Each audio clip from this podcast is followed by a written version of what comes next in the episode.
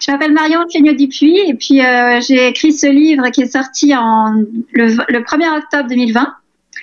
Il raconte euh, le récit de mon parcours de vie depuis mon enfance en Dordogne, en France, chez mes parents qui vivaient loin de la société de consommation, dans, en autarcie dans la, dans la forêt. Et puis ensuite, euh, comment je suis passée par Calcutta à l'adolescence, et puis finalement, j'ai fait mes études dans un monastère à Darjeeling, ce qui m'a ouvert les yeux en fait sur une, une, autre manière de voir la montagne et de me connecter euh, à, sa, à cette vision sacrée en fait qu'est la montagne. Donc là, en étant dans les contreforts de l'Himalaya, du côté indien, dans un monastère pour apprendre la méditation au pied des montagnes pendant quatre ans, je me suis formée et euh, petit à petit, en fait, euh, mon, mon, maître de méditation m'a envoyé vivre et travailler au Tibet. Et là, de Lhasa, en fait, à la capitale du Tibet, où je vis maintenant depuis 18 ans,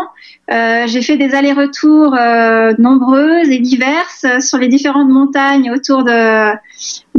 cette euh, grande plaine, ce grand plateau du tibétain où vivent des nomades et où la, toute la, faune sauvage et j'ai organisé plein de treks. Et comme je vivais en haute altitude toute l'année, ben, en fait, j'étais vraiment bien acclimatée. Et puis, je suis montée de plus en plus haut, en fait, pour accompagner des, des voyages euh, avec des sommets à gravir. Donc, on a ouvert des sommets qui avaient encore jamais été gravis. Et puis, on a fait des, euh, des expéditions ensuite euh, avec des agences de voyage jusqu'à 7500 mètres, 8000 mètres. Et puis ensuite sur l'Everest. Et c'est là, en fait, où a commencé vraiment mon parcours de déboueuse, de grand, de grand nettoyage euh, sur les pentes de l'Everest, où je me suis mis en, en, tête, en fait, on me posait un peu un défi avec des, des guides de montagne tibétains, une cinquantaine, qui avaient euh, l'envie eux-mêmes de protéger leur, euh, leur, lien sacré avec la montagne, puisque le lien euh, des Tibétains avec, avec leur environnement, il a, il a ses sources en fait dans, dans, des, dans des pratiques chamaniques qui sont encore très vivantes au Tibet aujourd'hui. Et quand euh, ces Tibétains ils voient en fait débarquer de tous les pays du monde des, euh, des équipes d'alpinistes qui finalement ben, sont là que pour euh, une période très courte et euh, atteindre le sommet, c'est leur seul objectif. Ben, il y avait une forme de, de, décalage en fait, de déconnexion avec la culture et le, lien sacré avec la montagne. Donc les Tibétains ont décidé de, de, reprendre un peu les choses en main et euh, de monter un, voilà, une campagne de nettoyage que j'ai euh, que j'ai accompagnée entre 2013 l'année 2013 jusqu'à 2019 jusqu'à bah, écrire une charte environnementale bien sûr qui était la, le point de départ en fait pour euh, faire appliquer les, toutes les bonnes pratiques de, de respect de la montagne et puis après même euh, aller beaucoup plus loin en en, dans le grand nettoyage, donc 10 tonnes de déchets quand même à, à extraire des pentes de, de l'Everest qui étaient là accumulées depuis 30 ans d'années d'expédition de, commerciale.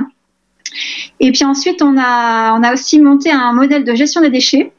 Une fois que tout était propre, ben, c'était possible de garder euh, les camps euh, avec leur propreté euh, comme euh, voilà du, du fin nettoyage. Donc ça, ça, ça nous a bien occupé. Et puis aujourd'hui, euh,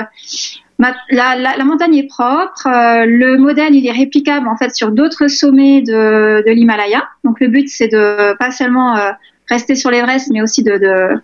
voilà, de continuer sur d'autres sommets d'Himalaya. Et puis aussi de fédérer ces initiatives avec d'autres régions du monde où il y a les montagnes et où la, les métiers de les métiers de la montagne en fait sont, sont prédominants et où il y a il y a plus d'afflux en fait d'alpinistes qui viennent pour grimper. Donc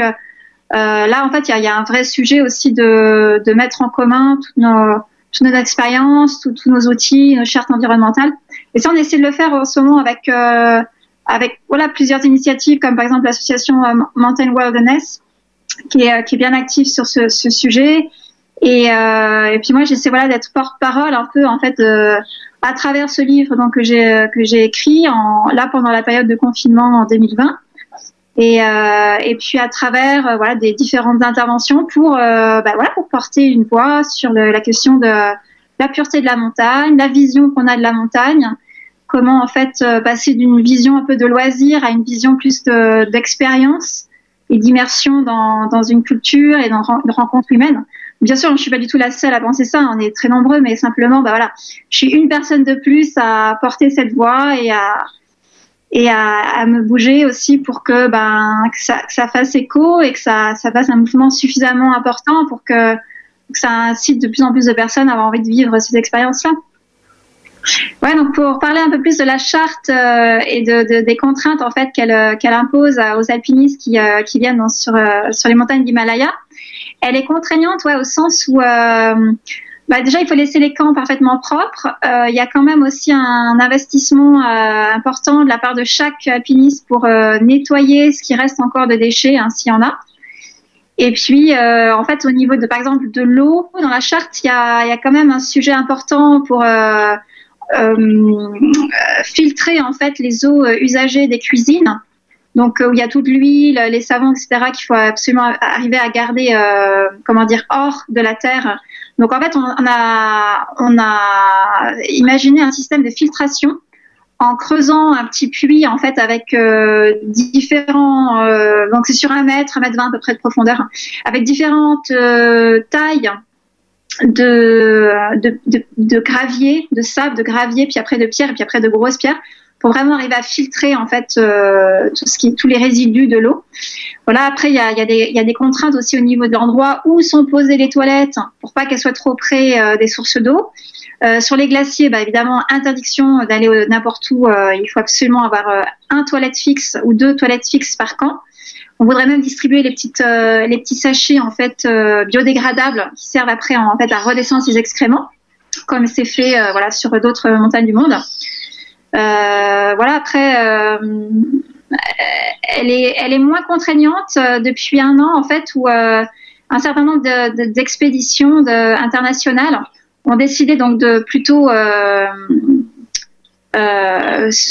payer la taxe environnementale imposée donc euh, par le gouvernement et s'en remettre en fait à une équipe locale qui qui est chargée en fait de de redescendre les sacs de déchets, de, veiller à la propreté. Donc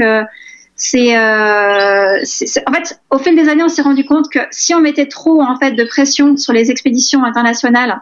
qui venaient chaque année avec euh, des membres différents, même parfois des chefs d'expédition différents et qui n'avaient pas forcément euh, été euh, sensibilisés ou qui n'étaient pas rodés à ce système de charte, ça prenait trop de temps en fait pour tout expliquer et puis responsabiliser, et puis on n'était jamais sûr à la fin que tout le monde se soit responsabilisé. Donc finalement, on a préféré mettre un système de, de taxes environnementales et, et, avoir une équipe locale qui finalement euh, fait euh, fait gros du travail. Et après, pour les agences qui qui vont pas en fait jouer le jeu du minimum qu'on demande euh, sur la montagne pour respecter la, propreté des camps et de faire ce petit puits là de filtration de l'eau, alors bah, d'une année sur l'autre, en fait, ils sont ils sont rayés tout simplement de la liste des agences qui ont le droit de de candidater pour l'année suivante pour avoir un permis d'ascension de l'Everest. Ouais, ouais. Alors, ce qui, ce qui marche en fait avec la Chine, hein, c'est que de toute façon, euh, on n'a pas vraiment le choix. Donc, bah, moi, je trouve ça génial parce que du coup, euh, autant ça a plein, plein, plein d'inconvénients et pour vivre là-bas, bah voilà, moi, j'endure des tas de choses évidemment dans l'empreinte à ma liberté qui est absolument pas euh, acceptable. Mais, mais sur ce point-là, euh, où en fait, euh, pour faire respecter une charte, il y a le gouvernement derrière qui est là avec euh, un contrôle, une surveillance qui finalement euh, permet aucune euh,